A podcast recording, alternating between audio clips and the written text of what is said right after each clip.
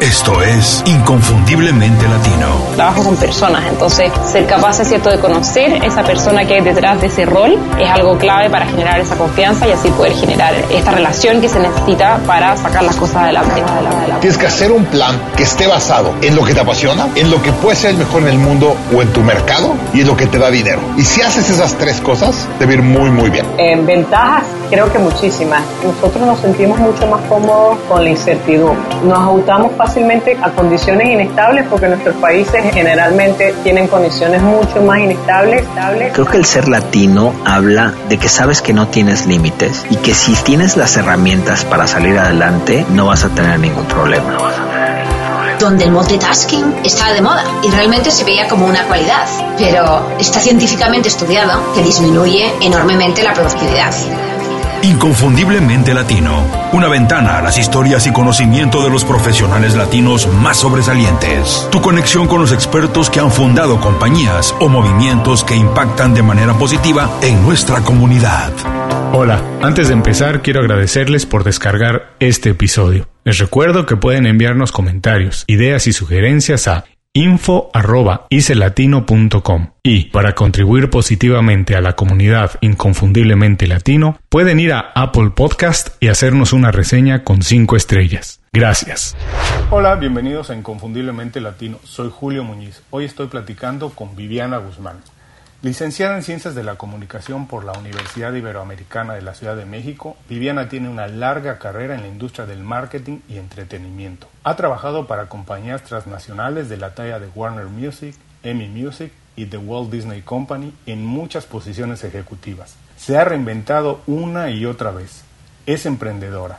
Plan B, su agencia de marketing y relaciones públicas desarrolla soluciones integrales de marketing, pero desde hace seis años trabaja para Casa Palacio, donde actualmente ocupa la posición de directora de marketing y contenido digital. Viviana es responsable de implementar la estrategia de marketing para Casa Palacio en medios, tiendas y plataformas digitales. Viviana, bienvenida Inconfundiblemente Latino. Muchísimas gracias por tomar el tiempo para platicar con nosotros. Por favor, cuando la gente te pregunta a qué te dedicas, ¿cómo puedes explicarlo de la manera más sencilla para que todo el mundo lo entienda? Hola Julio, bueno, antes que nada, muchas gracias por la invitación y por toda la introducción. Pues mira, cuando me preguntan qué hago, en realidad, pues hago de todo. O sea, la verdad es que cuando te dedicas a hacer marketing y branding, te involucras en muchas otras cosas que salen de esas áreas específicas. Entonces, a mí me gusta decir que soy una persona con recursos, que, que me interesa tener suficientes recursos para que la empresa o la marca para la que trabajo pues vea esos recursos puestos a su servicio y resolvamos, porque el marketing y el branding se trata mucho de resolver y de ayudar a una marca a comunicar lo que quiere. Mm, muchísimas gracias por la respuesta. Me encantó que dices que el marketing se trata de resolver. Generalmente cuando se habla de marketing, cuando lo vemos de fuera, la gente que no tiene mucho conocimiento de él piensa que es algo muy glamuroso, que se dedican a hacer campañas de publicidad, todo. Pero me gusta que dices que se dedica a resolver. ¿Puedes ampliar un poquito más este concepto? Claro, lo que pasa es que muchas veces nosotros como marca no entendemos bien, o sea, muchas veces la gente cree que como marca sabemos perfectamente qué queremos comunicar y en el tema de Casa Palacio, hablando específicamente, porque te pongo el ejemplo más claro que tengo, es una, una tienda de nicho que eh, es como el showroom de showrooms en México con las mejores marcas, pero cuando llegué a la empresa no sabíamos bien qué tanto de este concepto queríamos comunicar, cómo se lo queríamos transmitir al cliente, qué le queríamos decir. Nosotros somos una tienda tan específica que no funcionaba tener un anuncio de televisión, no era ese el camino que queríamos, que hubiera sido el más obvio y el más caro y, no le hubiera dado resultado a la, a la, tienda. Entonces buscamos muchos caminos y nos, nos camino correcto, a encontrar a la agencia correcta, a resolver cuál era la, la manera en que queríamos comunicarle al cliente, en entender quién era nuestro cliente. Y yo creo que mucho, mucha de la gente que nos dedicamos a marketing tenemos herramientas muy valiosas. Los yo soy una creyente absoluta en los estudios de marketing. Los estudios de marketing te dan este un, un insight de, tu cliente muy valioso que cuando no lo tienes es muy difícil comunicarle que es tu marca. Si tú no sabes quién es tu cliente, difícilmente vas a poderle comunicar qué es tu marca. Entonces creo que el marketing es una comunicación que va hacia los dos lados. Hay que escuchar mucho al cliente y tú tienes que conocer mucho tu marca, ¿no? Desde el desde los cimientos de esta marca, o sea, en el caso de Casa Palacio hay que conocer desde Palacio de Hierro, que es la digamos la marca madre, y después entender cómo surge Casa Palacio, cuál es la necesidad del mercado para que exista Casa Palacio y ahí ya empiezas a trabajar en qué quieres comunicar de ese concepto, ¿no? Me encanta que tienes que tener como el conocimiento completo para después poder diseñar una estrategia y poder comunicarlo con la gente, pero quiero regresar a una parte de la respuesta que me pareció muy interesante, que dices que el marketing te da muchas herramientas y tú tienes que tener mucho conocimiento. Tú te has tenido que reinventar, vienes de una industria del entretenimiento y de la parte editorial también, pero ahora trabajas en una tienda que vende productos de consumo y principalmente cosas para casa, ¿cierto?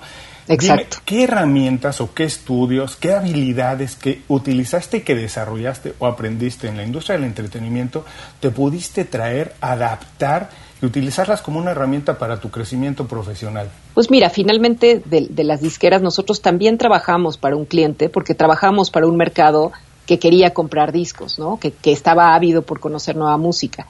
Ese mercado cambió muy rápidamente, desapareció porque se, se transformó en, en todo el tema digital y no lo supimos prever. Entonces, cuando llegué a, Casa Palacio, pues finalmente estás hablando igual de un cliente, o sea, tu objetivo es venderle a un cliente tu marca. O sea, en mi, en mi caso específico yo no estoy vendiendo marcas que vendemos en la tienda, estoy vendiendo el concepto como tal de Casa Palacio y nuestro eh, tagline que es Vive totalmente Palacio. Entonces, mi objetivo era comunicar esas dos, esos dos, o sea, la marca y su, y su tagline y dejarlos en el, en, el consumidor. Entonces, lo primero que tuve que hacer fue, obviamente, hacer un estudio de mercado que hacía mucho tiempo que no se hacía de Casa Palacio y ver el cliente cómo nos percibía, o sea, qué veía que estaba bien, qué veía que estaba mal, hacia dónde creía que, que iba la tienda, si nuestra comunicación estaba siendo efectiva o no. Y, de, y a partir de ese estudio de mercado, que tardamos meses en hacer, o sea, fue un estudio, la verdad, bastante largo, con muchas mesas de trabajo, con distinto, con un, con muchos consumidores de distintos niveles socioeconómicos, de distintas edades, de distintos demográficos. Y eso a fin de cuentas nos dio la herramienta para saber muchas cosas que eran muy interesantes, o sea, entender cómo nos percibía el, cliente y entender hacia dónde teníamos que ir con la comunicación, porque no estábamos comunicando lo que lo que la gente quería, o sea, la gente no entendía nuestras campañas y eso, este, lo que hablábamos tú hace un rato, o sea, esto es muchas veces de caer y volverse a levantar. O sea, aprender del error también es muy válido. Y aquí aprendimos que el, el mensaje que estábamos dándole al cliente no le estaba llegando. O sea, simplemente no había recordación, no había un entendimiento de qué le queríamos decir. Eran demasiadas, como mucha información en, en una sola pieza de comunicación. Entonces no entendían bien para dónde iba y por qué les estábamos poniendo tantos elementos que al mismo tiempo eran confusos. Entonces, a raíz de eso fue que decidimos cambiar la estrategia, buscar otra agencia, conseguir a una, a una persona, digamos, a un director creativo que entendiera la marca, porque es muy complicado entender Casa Palacio y entender quién es nuestro cliente. Entonces lo logramos encontrar, pero fue a raíz de todo este trabajo previo, ¿no? Bueno, más adelante, y, les recuerdo que en las notas del programa va links para que puedan un poco ver el trabajo que hace Viviana. Pero voy a también otra vez a destacar dos cosas de lo que dices, que del error se aprende, que se vale intentar una y otra vez, no importa el tamaño de compañía que sea, hay que intentarlo y si no sale, volver a hacerlo hasta que salga. Y lo otro, esta idea de que te trajiste de otra industria, habilidades que pudiste adaptar. Es algo que nosotros comentamos mucho en Inconfundiblemente Latino. Cuando una historia acaba, realmente acaba si nosotros decidimos únicamente que acaba, pero aún en el error hay aprendizaje y hay habilidades que nos podemos llevar incluso a otra industria y readaptarlas y aprovecharlas para nuestro crecimiento. Ahora, Viviana, el podcasting es un medio muy directo y además muy que tiene un contacto muy muy eh, directo con la audiencia. Le hablamos al oído le hablamos en el coche. Por favor, porque estoy seguro de que mucha de la gente que está escuchando le interesa o es una inquietud tal vez dedicarse al branding o al marketing. Si tienes oportunidad de hablarle y en dos minutos darles dos o tres pequeños tips o consejos de cosas que tienen que empezar a ver, ponerle atención, aprender o hacer, ¿qué les dices? Cosas que son obvias y que a lo mejor nosotros no nos damos cuenta, pero que un experto de tu, en tu posición sí lo sabe. Cosas que pueden o que tienen que empezar a hacer ya. Pues mira, si te gusta el, construir una marca, porque de eso es de lo que habla el marketing y el branding, lo primero que tienes es que conocer tu marca. O sea, si tú no conoces tu marca, ni, ni has hecho, o sea, ni realmente la, la, conoces por encimita, no tienes la historia de la marca, de en qué se fundó la marca, por qué existe, cuál fue el racional para crearla, muy difícil que tú se la puedas transmitir a un cliente. Entonces yo te diría que lo primero es conocer a fondo a tu marca, aunque hayan cosas que no sean positivas, no importa, hay que conocerla y eso a la larga te va a servir para poder hacer todas las correcciones que tengas que hacer en el camino. La segunda, yo creo que si tú quieres comunicarle algo al cliente, porque finalmente el marketing, cuando tú construyes una marca, lo que estás buscando al final del camino es que tu marca se vea, tu marca la conozcan y tu marca la consuman. Entonces, para que logres eso, también tienes que entender cuál es tu cliente. Tu cliente no necesariamente tiene que ser un cliente masivo para que tu marca sea exitosa. Si tu marca va a un nicho, va a un nivel socioeconómico alto o va a un nivel socioeconómico, por ejemplo, C, no tiene absolutamente nada de malo. Mucha gente, o sea, te hablo mucho del mercado en México, todo mundo quiere llegar a un nicho triple A. Y eso me parece que es fatal porque México es un, una amalgama de, demográficos, entonces puedes llegar a una cantidad de gente impresionante de que no sea necesariamente triple A, puede ser B, B más, C, hay un mercado para todo. El tema es que no puedes estar peleado con querer llegar a un mercado cuando ese en realidad no es tu mercado. Entonces, por eso te hablo mucho de que el entendimiento del cliente tiene que ser muy importante. Y luego el, una, una, palabra que a mí me encanta, que me describe eh, así como muy a fondo, es esto de tener recursos. O sea, lo que hablábamos tú y no se te pueden terminar los recursos. Tienes que aprender. Cuando se acaba una historia profesional, como a mí me pasó en la industria discográfica, cuesta trabajo, porque sí, o sea, a lo mejor después de 10 años de dedicarte a eso es, te gusta, pero cuando te das cuenta de que eso ya se terminó, que es una industria que simplemente en donde tú ya no te ves, pues tienes que reinventarte. Y entonces tienes que tener los recursos para poder reinventarte. Y los recursos es haber aprendido de esa industria y llevártela a pues a donde quieras seguir, ¿no? O sea, muchas veces la vida misma te pone en, en la siguiente industria en la que vas a trabajar y a veces tú la eliges y llegas a ella, que también está increíble. Pero la parte de tener recursos creo que es, es, es muy importante y que está muy ligada a, un trabajo de, marketing. Así que hay que conocer tu marca, hay que conocer tu audiencia y, como dices, los recursos nunca se tienen que acabar, tienes que tener la capacidad de tener opciones. Me parece muy interesante. Ahora, encontrar la vocación no es fácil. Muchas veces, como dices, hay que intentarlo, tropezarse, buscarlo por aquí y por allá. En tu caso, ¿qué fue? ¿Cuál fue el detonante que te dijo, lo que quiero hacer, no sé si el resto de la vida, o por lo menos en una gran parte de la vida, es hacer marketing y branding? ¿Qué fue lo que llamado que sentiste? Pues en realidad yo estudié periodismo, en realidad, en, en, la Ibero. Entonces, cuando salí, eh, pues uno de mis grandes mentores, que, es, este, que fue Carlos Marín, él, él, era el editor de Proceso, de la revista Proceso, que es una revista de política, y él desde que me dio clases me dijo, no te veo mucho en el tema de periodismo, te veo más en el mundo del entretenimiento.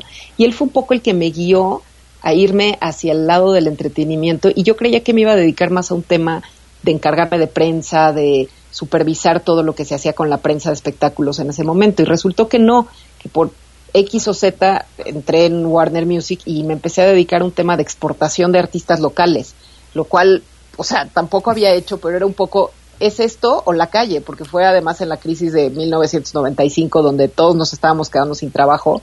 Entonces, pues fue un poco por necesidad. Y después, cuando se acabó lo de disqueras, o sea, sí pensé mucho a dónde me quería ir.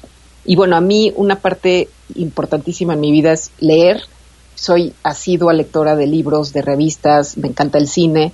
Y entonces sí decidí irme a una empresa editorial, o sea, decidí irme a una editorial que, que en ese momento era una editorial muy chiquita, que se llamaba Editorial Mapas, que ahora es Travesías Media. Y bueno, en ese momento eh, eh, una amiga que tú y yo tenemos en común, Eugenia de Baile, me recomendó con, con el director editorial. Y bueno, finalmente llegué a mapas y bueno, no a escribir a mapas, más bien ahí lo que yo hacía era conseguir los intercambios y los intercambios comerciales y los intercambios de marketing para las revistas de la editorial.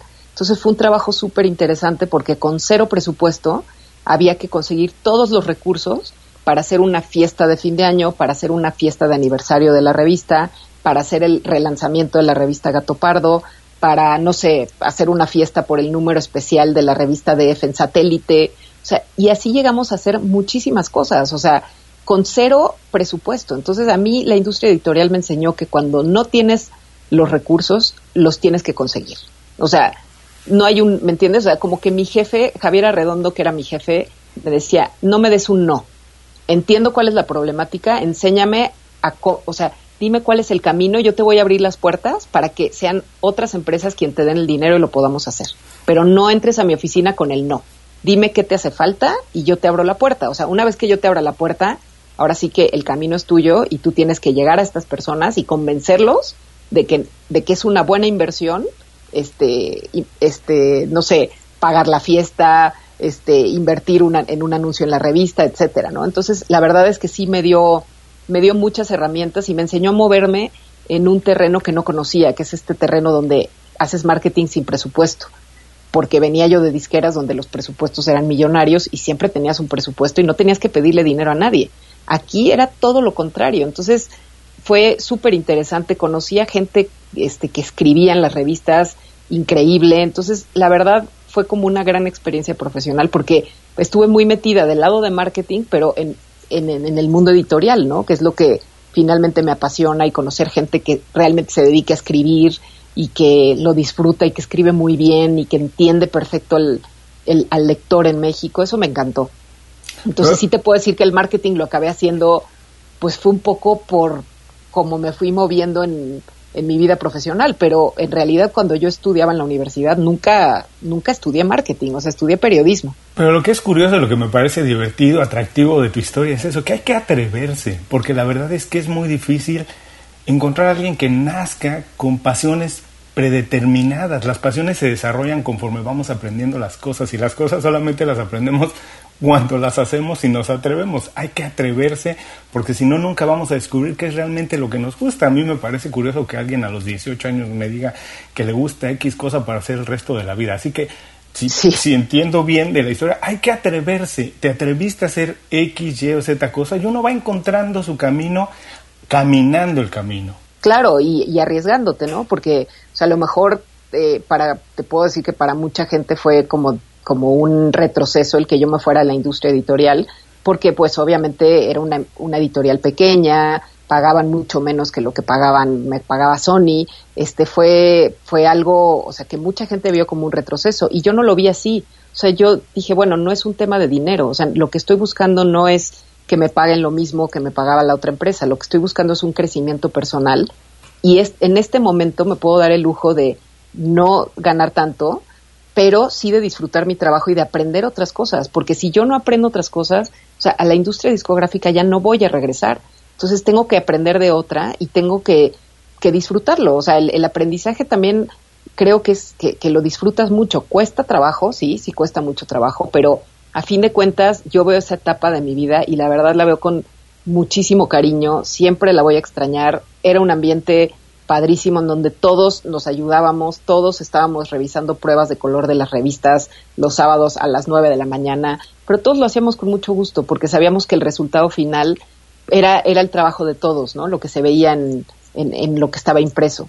Entonces sí, te diría que pues sí, o sea, uno tiene que, que poder arriesgarse y, y, y, otro, otro de los temas que platicábamos, o sea, decidir a qué te vas a dedicar a los 18 años es súper complicado porque tu vida va, o sea, eres tan chico que la verdad es, es como raro que a esa edad te pongan, en, te enfrenten a esa decisión, ¿no? De qué quiero estudiar. Además, tenemos que vivir con esto, es inevitable, la gente nos va a juzgar, no importa a qué edad, así que lo mejor es hacer algo que realmente nos guste, porque si nos van a juzgar, pues que nos juzguen por algo que nos guste, porque nosotros nos sentimos a gusto. No se le puede dar gusto a todo el mundo. Ahora, sé que eres una emprendedora, aún trabajando para una compañía, sé que eres una persona inquieta y que trabajas y llevas al mismo tiempo varios proyectos, tal vez dentro de la misma compañía. ¿Cuál es el que ahora te apasiona más y cuéntanos por qué? Pues mira, ahorita estoy justo, este Casa Palacio eh, llevó algunas marcas que tenemos en, en, el Distrito Federal, bueno, en la ahora Ciudad de México, a Monterrey. A mí el mercado, el mercado regio siempre me ha gustado mucho. Desde que trabajaba en Ocesa,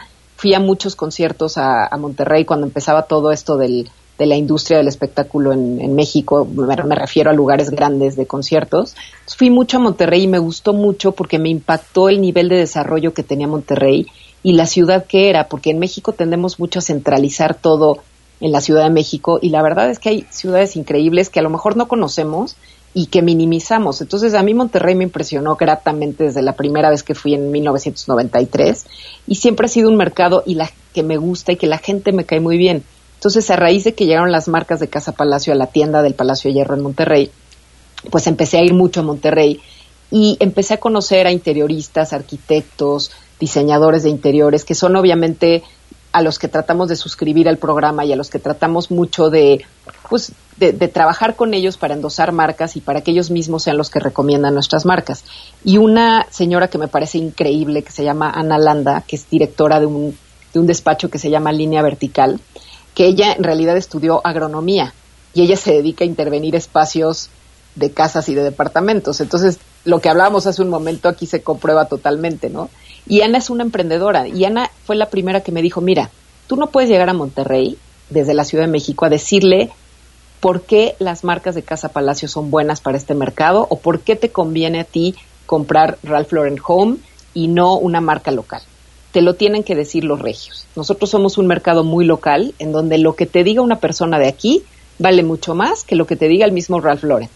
Así que si vas a comunicar tus marcas, hazlo desde aquí y piensa local. Entonces, para mí fue como otra vez, ¿no? Como decir, ok, ¿cómo lo hago para que la gente en Monterrey sea receptiva hacia lo que les estoy comunicando? ¿Y cómo involucro gente de la comunidad regiomontana? Entonces, así me fui involucrando con muchas personalidades. El proyecto terminó llamándose Vive Totalmente Palacio Norte, porque Vive Totalmente Palacio es nuestro tagline, nuestro slogan, y nosotros todo lo que habla del lifestyle lo hablamos como Vive Totalmente Palacio. Y aquí le agregamos el branding de Norte, precisamente para darle un tono local, o sea, estamos hablando de personalidades locales que nos platican, cada una nos platica de una marca y por qué le gusta, y hablamos también de por qué es importante esa persona en el mercado local, por qué tiene una importancia y por qué es un líder de opinión que te puede hablar de una marca. Y así hemos hecho, bueno, hemos hecho entrevistas con gente súper interesante, trabajamos con fotógrafos de Monterrey, trabajamos con una agencia de branding, que es la de las mejores agencias de branding que hay en el mundo, que se llama Anagrama, que es una super agencia. De, de hecho, si quieren checar su página es anagrama.com. Y la verdad es que son, es, una agencia que el 30% de sus clientes están en México, el 60% están en Estados Unidos, Europa y la India. O sea, ellos, su mercado mexicano es muy chiquito, ellos trabajan para, para marcas que están fuera y hacen cosas increíbles. Entonces yo llevaba mucho tiempo queriendo trabajar con ellos. Ellos aterrizaron todo el diseño editorial de la pieza. Yo trabajé toda la parte eh, de contenidos, o sea, yo trabajé todas las entrevistas, yo contacté a las personas, yo elegí a las personalidades que queríamos, este, con las que queríamos trabajar después de una larga investigación. Y ese proyecto, la verdad, es algo que de lo que estoy muy orgullosa. Sale en enero de 2018, así que ya estamos a cuatro semanas de que, de que esté en la tienda y de que esté en los medios de, Monterrey. Así que pues para mí es padre y, y, yo hice la carta editorial y yo firmo la pieza editorial, así que pues para mí es así como te puedo decir de, que de las cosas más padres que he hecho en Casa Palacio. Bueno, pues en Inconfundiblemente Latino lo estaremos siguiendo atentos. Por favor, también manténnos al tanto porque suena muy interesante. Voy a destacar una pequeña parte que no importe de, de, tu respuesta, que no importa los años que tenemos de experiencia, todos los días volvemos a empezar, todos los días es el día uno y podemos seguir aprendiendo. Como dijiste, tú llegaste a Monterrey y te quitaste la historia de 25 años, o soy la directora de casa de marketing de Casa Palacio, vengo a aprender, vengo a saber cómo tengo que hacer las cosas aquí para hacerlas correctamente. Así que como experiencia me parece increíble. Todos los días, no importa el nivel al que estemos, podemos seguir aprendiendo y podemos aprender de donde nosotros queramos, casi de todas las personas. Exactamente, o sea, el, el tema es no llegar con esta... Siento que a veces la gente cuando tiene experiencia a veces es soberbia, ¿no? Y entonces llegas con esto de yo ya sé todo, a mí nadie me va a enseñar nada, y yo creo que ese es un grave error, porque si tú quieres, como lo que hablábamos al principio de la entrevista, si tú realmente quieres conocer a tu cliente y a tu mercado, tienes que aprender. Siempre vas a tener que aprender. O sea, yo te puedo decir que, digo, esta pieza espero que funcione. hicimos un gran estudio, estudiamos a las personalidades, hicimos un trabajo con, con empresas locales que saben perfectamente cómo se maneja el mercado a lo mejor nos va muy bien con el primer número, a lo mejor el segundo no tiene tanto éxito. Es como, o sea, todo esto es como un prueba y error, pero tiene que haber una investigación atrás que, los, que lo sustente. Entonces, yo te puedo decir que es un trabajo que está muy bien hecho, muy bien concebido, muy bien fotografiado, el, el diseño editorial es súper atractivo, es, o sea, tiene el, el nivel de cualquier revista del mundo. Entonces, es un producto, o sea, le estamos dando al cliente un producto bien hecho. Espero que funcione bien, pero siempre hay un riesgo, o sea, siempre hay un riesgo de que alguien te diga, esta persona no debía de haberla este, considerado, esta otra no me gusta tanto. Siempre hay un riesgo, pero yo creo que si está bien hecho, debes de correrlo, ¿no? O sea, no es, no es arriesgarte por arriesgarte, o sea, hay toda una investigación, hay todo un trabajo alrededor de, de Vive Totalmente Palacio Norte y creo que, yo espero que nos vaya muy bien, pero te digo, no tengo como ninguna seguridad y no tengo tampoco esta soberbia de decir, vas, le va a encantar a todos los regiomontanos. Espero que les guste, ¿no? Se los hicimos con mucho cariño. Pero si tiene la mitad de la pasión con la que la platicas, estoy convencido que va a ser un éxito. Vamos a un pequeño corte gracias. y regresamos con más de la entrevista con Viviana Guzmán. Platica con nosotros en Facebook, Twitter o Instagram. Búscanos como IC Latino. Sé parte de la comunidad. Continuamos. Gracias por seguir con nosotros. Estoy platicando con Viviana Guzmán. Viviana, desde que empezaste a hacer marketing, desde que empezaste a trabajar profesionalmente, la dinámica ha cambiado mucho. Hoy en día se trabaja muchas veces a distancia, con equipos multiculturales, con equipo con el que no conocemos, que no está sentado en la misma oficina. ¿Cómo hace alguien para poder poner un equipo, para ser el líder, llevarlo adelante y conseguir los objetivos que se propone? Pues mira, es, es una pregunta súper interesante porque o sea, yo creo que formar un equipo es, es algo de lo más complicado que hay. O sea, yo sí te puedo decir que hacer que, tu, que tus equipos, o sea, la gente que depende de ti, a la que tú lidereas, crezca, aprenda, este, sea, aprenda a ser independiente, aprenda a tomar sus propias decisiones a nivel laboral, creo que es algo súper complicado y que es de las tareas más difíciles que, que tiene una persona que, que, tiene un, que tiene un equipo, ¿no? Que le reporta. Entonces yo te puedo decir que, que en mi equipo de las cosas más importantes fue, o sea, siempre les, les, les pedí, les traté de transmitir este tema de que, a ver, tú puedes crecer, pero siempre tiene que haber disciplina, ¿no? O sea, siempre, o sea, yo soy, estoy feliz de que hayan crecido, de hecho casi todos están en otros puestos, crecieron, este, tengo un equipo nuevo, pero si, si crecieron fue realmente porque aprendieron a tener disciplina, aprendieron a que por más que ahorita está muy de moda todo el tema de home office, Palacio de Hierro no es una empresa que se mueva tanto con esto del home office, entonces era algo que yo no podía darles, pero de repente sí hacíamos lo del viernes, que se trabajara a mediodía, o sea, sí les daba yo ciertas libertades, siempre con una disciplina de por medio y siempre con una pasión por la marca y aprendiendo de su mismo trabajo, ¿no? O sea, obviamente he trabajado con gente muy joven, con gente a la que en promedio le llevo 15 o 20 años, entonces de repente es todo un reto transmitirles esto, transmitírselos bien y hacer que crezcan profesionalmente, porque creo que el mayor reto que tiene un ejecutivo es ver que su gente crezca.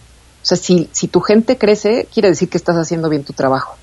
Entonces, yo te puedo decir que, que en Casa Palacio, sobre todo, fue eh, de las empresas en donde más he desarrollado equipo, donde más he hecho que la gente crezca y, eso me da mucho orgullo porque, porque al ver que crecen se van a otros puestos y están haciendo bien su trabajo con disciplina, con responsabilidad, que la gente habla muy bien de ellos, pues quiere decir que, que realmente aprendieron, ¿no? Y que, y que su trabajo en Casa Palacio, además de, de ser un trabajo por el que se les pagaba, también fue una escuela.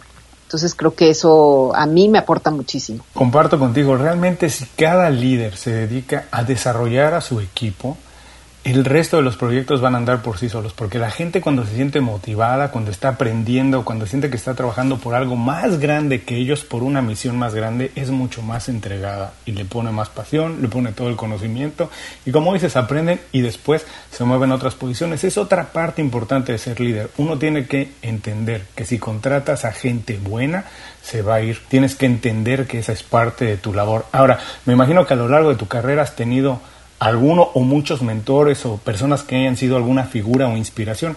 ¿Puedes contarnos de algunos y qué les aprendiste? Pues mira, mi primera, primera experiencia laboral fue fuertísima. Mi jefa era Marcela Gómez Salce, que de hecho ahora escribe en el periódico Milenio, porque ella siempre ha sido muy apasionada de la política, pero en ese momento era la directora de comunicación de todo CESA, que bueno, en ese momento CESA, que es la empresa que se dedica a organizar conciertos en México, era una empresa chiquitita de 21 personas y bueno, fue por Carlos Marín que yo llegué a, trabajar a OCESA y eh, yo manejaba todo el tema de prensa. Marcela era una jefa durísima, durísima. Entonces tú sales de la universidad y te dicen que tú estudiaste para tal cosa y tú en tu trabajo vas a hacer tal cosa y se te va a hablar de cierta manera y ya sabes, como todas estas ideas preconcebidas que tenemos que, de que el mundo laboral va a ser perfecto y va a seguir siendo tan bonito como la universidad y pues no, o sea, con Marcela entendí que bueno, ella era una jefa muy dura, este, me hablaba en un, o sea, ella era muy, o sea, su lenguaje era como cero polite, ya sabes, o sea, era cero institucional. Entonces, este, al principio sí, o sea, fueron dos meses en los que me costó muchísimo trabajo salir de la burbuja que era la universidad, entrar al mundo laboral, a un mundo laboral en donde entrábamos a las 10 de la mañana y no había hora de salida, porque casi todos los días habían conciertos y éramos 21 personas y entonces si faltaba uno, pues tú tenías que hacer el trabajo de dos.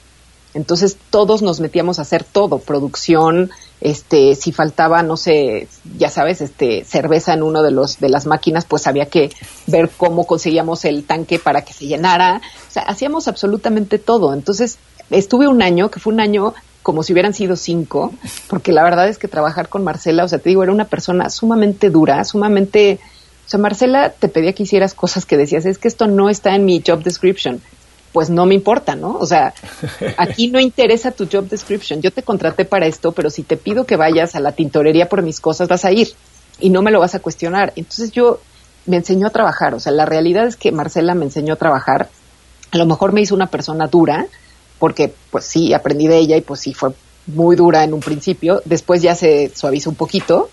Y este, y después de esa experiencia laboral, pues te puedo decir que eh, trabajé con otra señora que era totalmente distinta, que era Leonor Villanueva en Warner. Leonor Villanueva era la directora de, de, Mercadotecnia en Warner. Y bueno, era una persona súper linda, de, con el mejor modo, me, me, promovió, o sea, para no correrme, me promovió y me dijo, bueno, te estoy dando algo de lo que, que, no sabes hacer, vas a tener que aprender sin mucho de mi ayuda, porque yo estoy haciendo mil cosas más, pero mi puerta siempre va a estar abierta, siempre que tengas una duda te voy a ayudar.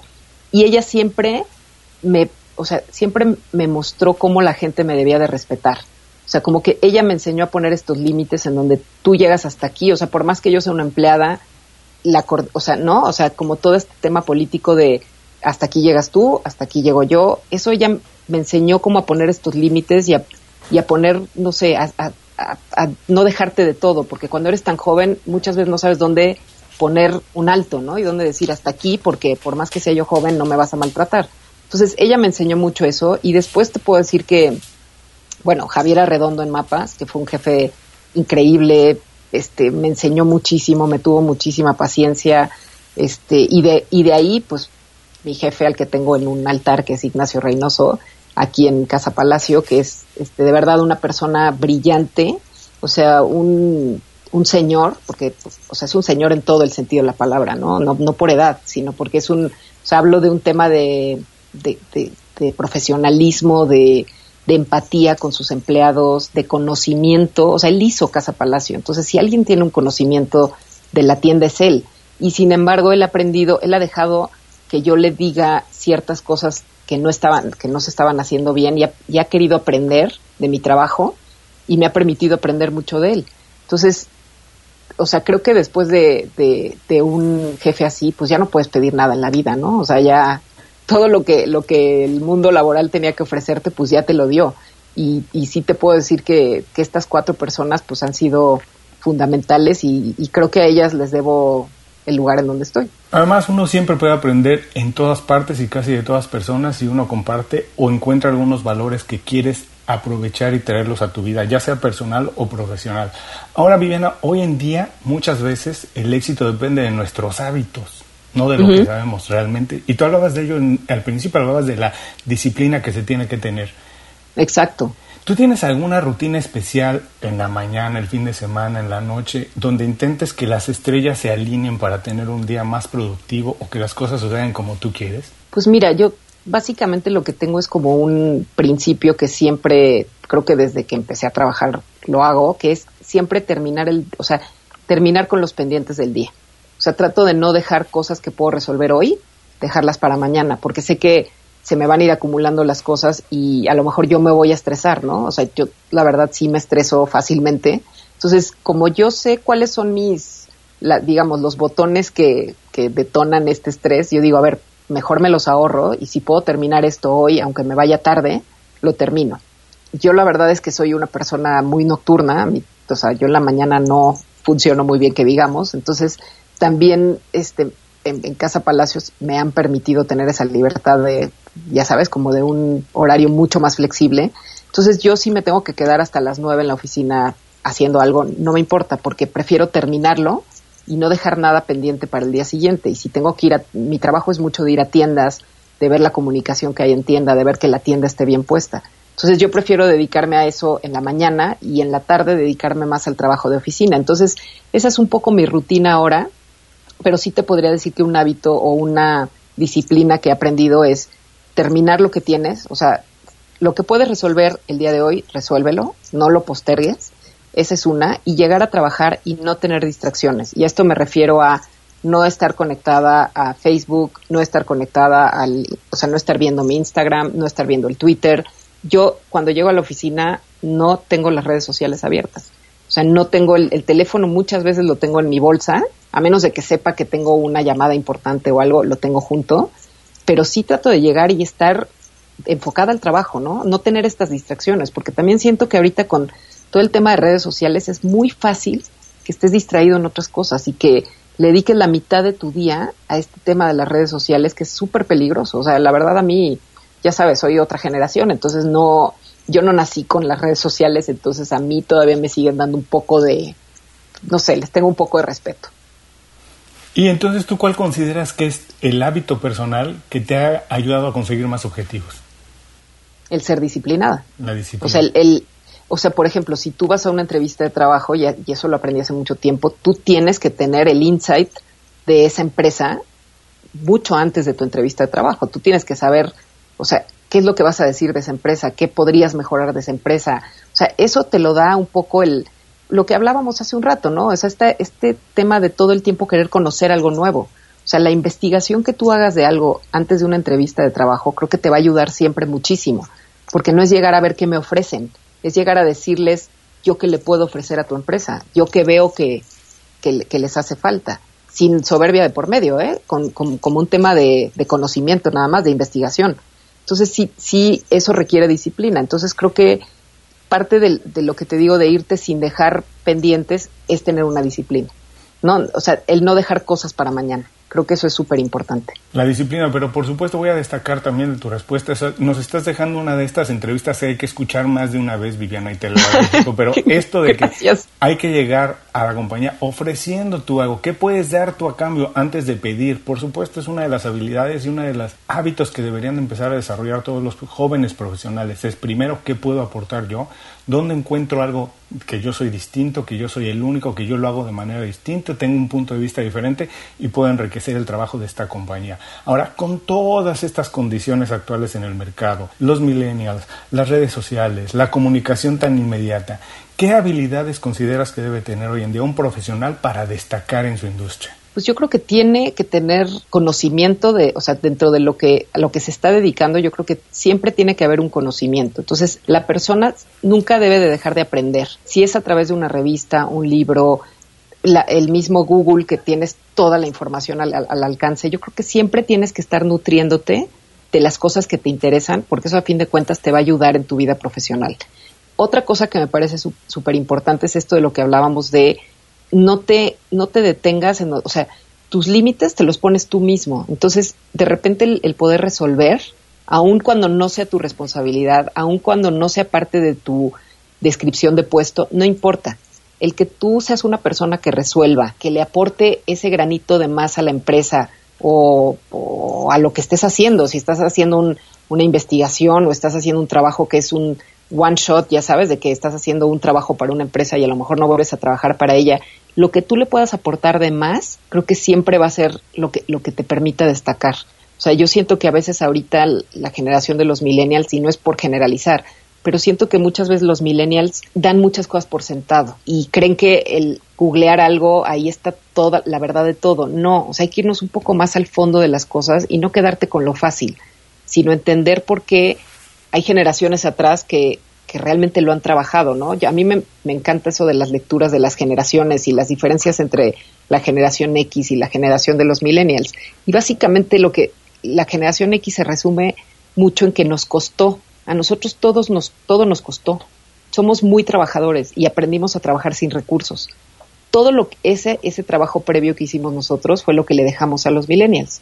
Entonces ellos ya lo tienen un poco digerido, pero eso no quiere decir que tú no tengas que seguir luchando por las cosas. O sea, yo creo que eso es un valor intrínseco de que llegues a algún lado, el haber luchado por eso. Sí, definitivamente se vive una etapa en la que casi existen los recursos ilimitados en todos sentidos. La cantidad de información, de música, de televisión, de programas, de libros, de acceso a, todo. a cursos. Todo está a la mano, ¿no? Todo está a la mano y casi parece ilimitado y algunas veces por eso no se le da el valor que debería, pero comparto contigo que la capacidad de siempre encontrar un ángulo distinto y aportar algo Aportar, exacto. Es, y sobre todo, algo muy importante que dijiste, también, no importa dónde estemos, siempre se puede seguir aprendiendo.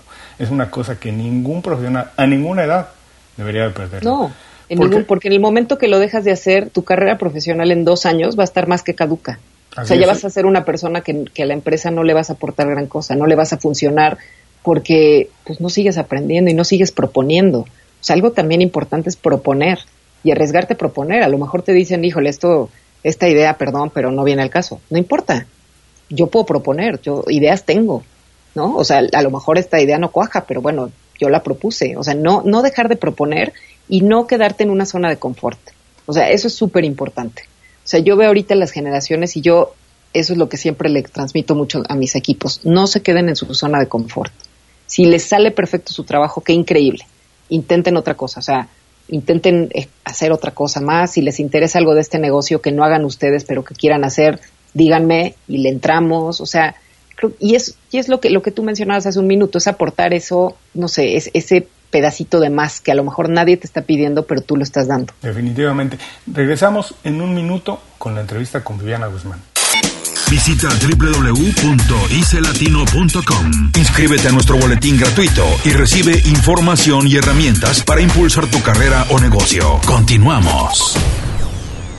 Gracias por seguir con nosotros. Estoy platicando con Viviana Guzmán. Viviana, hoy más que nunca el desarrollo profesional o de tu trabajo o de tu negocio está ligada a la red de contactos que tengamos. ¿Cuáles son los secretos para tener una buena red de contactos con la cual podamos colaborar, trabajar, nos descubra, nos recomiende y nos ayude a llevar adelante nuestros objetivos? Pues yo creo que esto se logra mucho con, con el tiempo y con cultivar mucho las relaciones que vas estableciendo en tu vida profesional. Siempre, o sea, lo que yo creo es que nunca, o sea, conoces mucha gente a lo largo de tu vida profesional y esta gente, lo que tú decías, cómo la sigues alimentando, pues sigues estando en contacto con ellos. O sea, a lo mejor siempre va a ser para un consejo, para pedirte algún contacto o X cosa, ¿no? Pero yo creo que siempre es importante mantener estas relaciones, dar, dejarles saber qué estás haciendo, en dónde estás. Ahorita esta red social LinkedIn me parece pues muy importante porque te ayuda a tener a todos tus contactos y a contactos nuevos en una misma red claro que hay que saberla explotar, ¿no? Porque todo tiene como su know-how, entonces a mí este creo que de todo se puede aprender y de todo de todas estas nuevas redes sociales podemos aprender mucho a cómo explotarlas profesionalmente. En mi caso, o sea, yo te podría decir que lo hago muy como al como parte de la vieja escuela, ¿no? O sea, yo soy mucho de hablar con, con Javier, mi ex jefe, este, mantenerme en contacto con compañeros que tuve en Disney, mantenerme en contacto con gente con la que trabajé en EMI, o sea, ¿no? Estar pendiente, por ejemplo, de lo que hace Camilo Lara, que fue mi jefe en EMI, que ahora es este un DJ muy famoso, este estar como en contacto con estas personas y que estas personas te sigan retroalimentando. Creo que tú nunca sabes cuándo vas a necesitar, necesitar una de estas personas en un futuro y nunca sabes estas personas cuándo te van a poder recomendar para llegar a otro lugar a donde nunca te imaginaste que ibas a estar. O sea, yo llegué a Mapas por mi amiga Eugenia y mi amiga Eugenia y yo trabajábamos en disqueras y pues llegué a Mapas un poco este, de casualidad, ¿no? Entonces así creo que se van hilando todas estas historias profesionales y de ti depende que estas personas valiosas que encuentras en toda, a lo largo de toda tu carrera, pues las sigas manteniendo. Las que te interesan, obviamente, ¿no? Y las que te aportaron algo. Y es el mismo principio que hablábamos antes de dar, sin esperar siempre recibir, siempre enviar un saludo, un gracias, ¿cómo estás? Un simple mensaje así de sencillo. claro, sin buscar nada. Siempre es muy bien recibido. Además, como bien se sabe, hoy podemos hacer negocio a través de las redes sociales con personas en otra parte del mundo, pero la verdad es que una llamada telefónica o un día vernos a tomarnos un café, eso nunca, nunca va a ser sustituido. Hablabas de LinkedIn, pero ¿tienes o utilizas alguna otra aplicación o página de internet que nos puedas recomendar? Pues mira, de, de mis, bueno, míos, bueno, tengo Facebook y tengo Instagram, obviamente, pero de páginas que les pueda recomendar, pues a mí, digo, me encantan todas las páginas ahorita que tienen que ver un poco con diseño, me gustan mucho, pero hablando, yo hace rato que hablabas de el café con amigos, la conversación telefónica nunca se van a poder sustituir.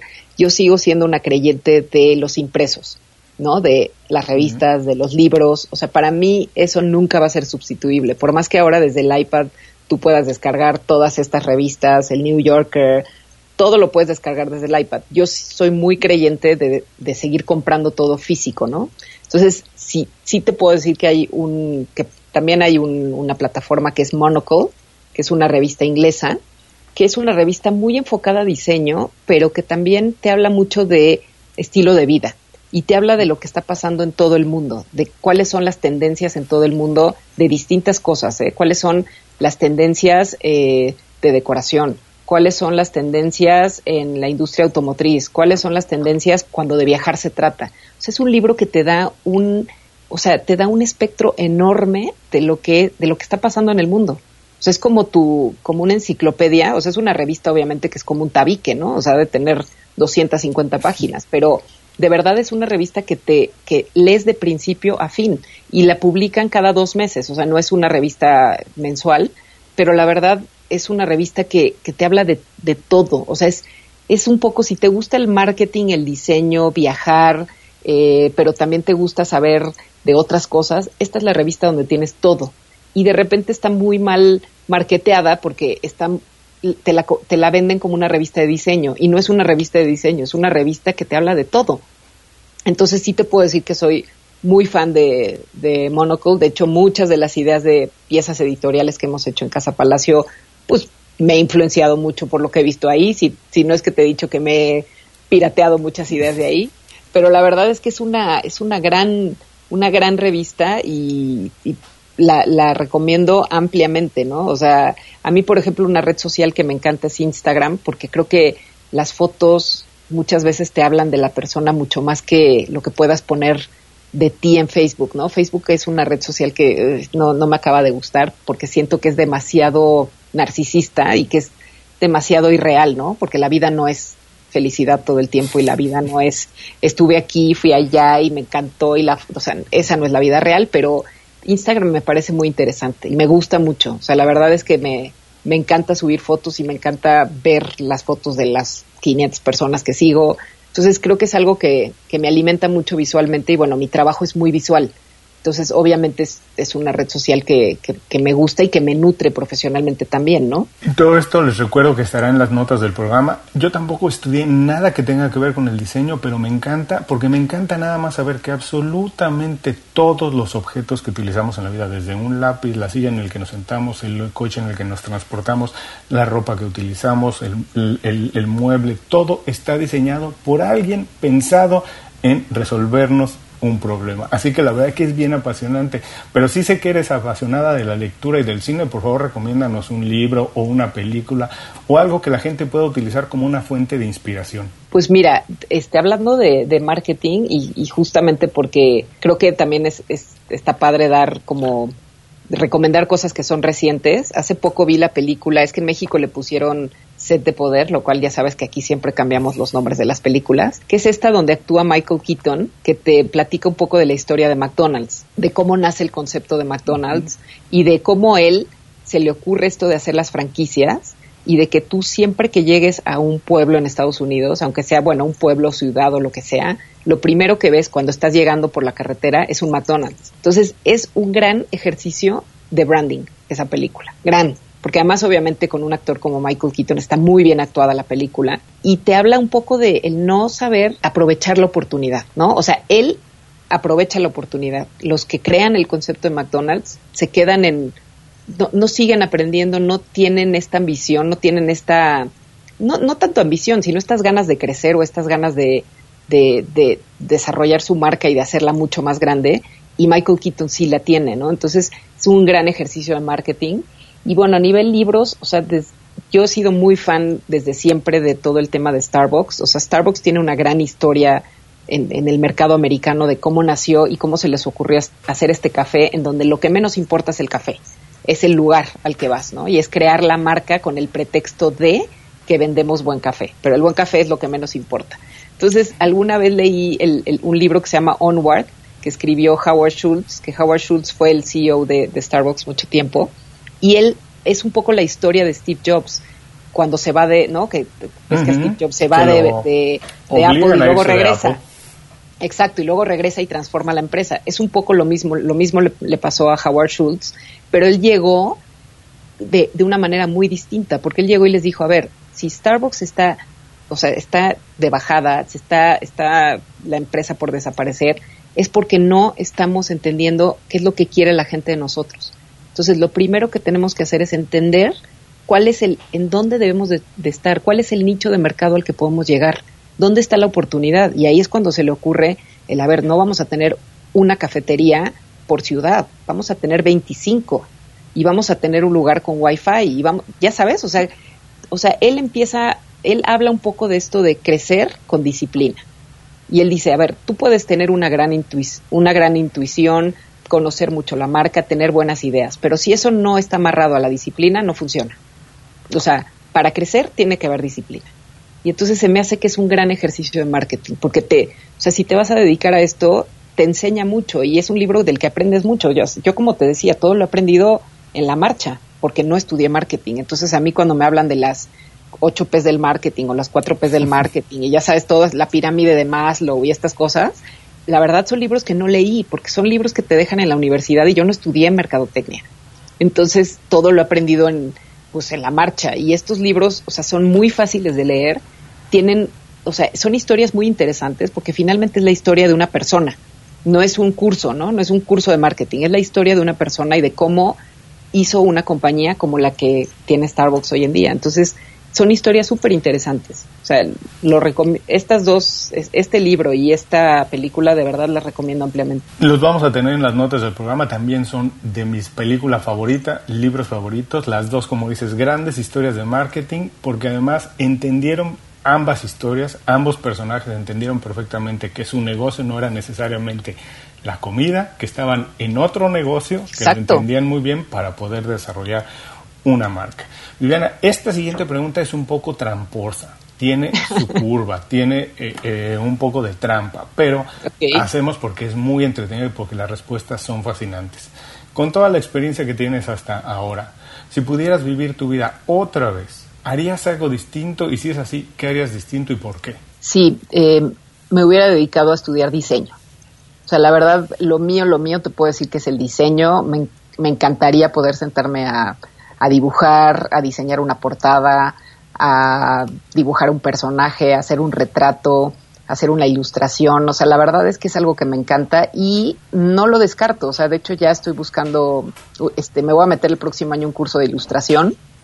Entonces, porque es algo que me apasiona y yo, o sea, gran parte de las cosas que me gustan de las revistas que leo, pues es toda la parte visual, toda la parte de diseño. Entonces, el no hacerlo, o sea, a lo mejor ya no me voy a dedicar a eso, ¿no? Pero a lo mejor lo aplico en cosas personales que me interesa también hacer y es válido, o sea, yo creo que este desarrollar cosas que cuando ya eres más adulto te das cuenta que realmente te gustan y que realmente hubiera sido interesante explotarlas este, de, de, forma más este más profunda, pues creo que lo puedes hacer.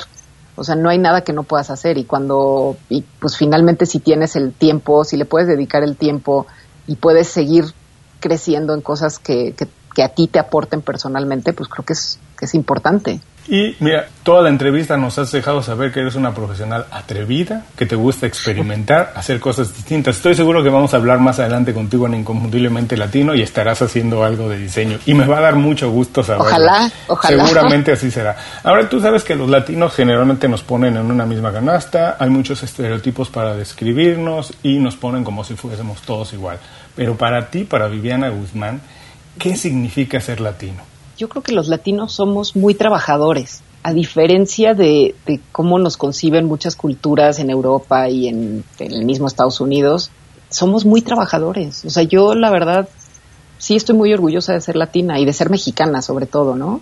Este, creo que somos una, creo que también el clasificarnos como latinos es un grave error porque somos, o sea, muchísimas razas, ¿no? O sea, tú no puedes comparar un mexicano con un argentino, porque tenemos sí tenemos cosas en común, pero tenemos unas culturas muy distintas. Y dentro del mismo México, los que somos de la Ciudad de México y los que son de Monterrey no tenemos nada que ver.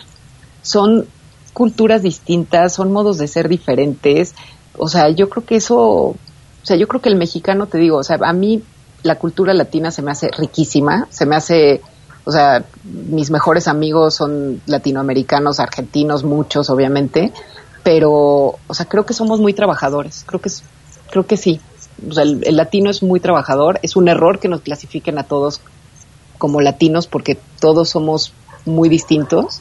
Pero, pero sí, te diría eso, que a diferencia de lo que mucha gente cree que nos perciben, ya sabes, como el que luego nos dibujan o nos caricaturizan así como echando la flojera abajo de una palmera, no, no somos así, somos totalmente lo contrario. Y la gente, creo que los extranjeros cuando vienen se dan cuenta y se llevan una grata sorpresa. Bueno, eso es un buen ejercicio de marketing y de branding y nos vamos a seguir encargando de hacerlo, de saberle saber que no, para nada no somos eso. Por favor, Viviana, ha sido una plática muy interesante, apasionante y como te decía, una de esas que hay que escuchar más de una vez porque hay muchas, muchas recomendaciones de valor que la gente se va a llevar. Pero por favor, por último, darnos un buen consejo para que la gente se quede con él y tenga un día positivo. ¿Y cuál es la manera más fácil de contactarte? Pues la manera más fácil de contactarme es en mi a través de LinkedIn. Ahí está mi eh, como Viviana Guzmán. Ahí está mi correo electrónico que es bguzman.planb@gmail.com. Y como consejo, pues les, les diría esto que, que, creo que yo he empleado toda la vida, que es tener recursos. O sea, ser, ser una persona de recursos y no no detenerte porque no cuentas con un recurso. Buscarlo. Ese sería como mi, mi consejo, que además lo he hecho y creo que me ha funcionado bastante bien. Bueno, les recuerdo que el consejo de Viviana y la manera más fácil de contactarla también estará en las notas del programa. Viviana, de verdad te agradezco mucho el tiempo por haber dedicado para platicar con nosotros en Inconfundiblemente Latino. Muchísimas gracias. Muchas gracias, Julio, y un placer platicar contigo y bueno, espero que haya sido interesante para tu audiencia. Inconfundiblemente Latino es una producción de Unofficial Media. Visítanos en www.icelatino.com para trabajar con nosotros. Impulsa tu carrera profesional o tu negocio con nuestras estrategias. Antes de irnos, una última pregunta, Viviana. con todo lo que sabes hasta ahora, eres una profesional exitosa, pero ¿qué, si tuvieras la, oportunidad de tener una super habilidad, ¿cuál te gustaría tener y por qué? Una super habilidad, em, pues, ay, ¿cuál sería? Pues ser este,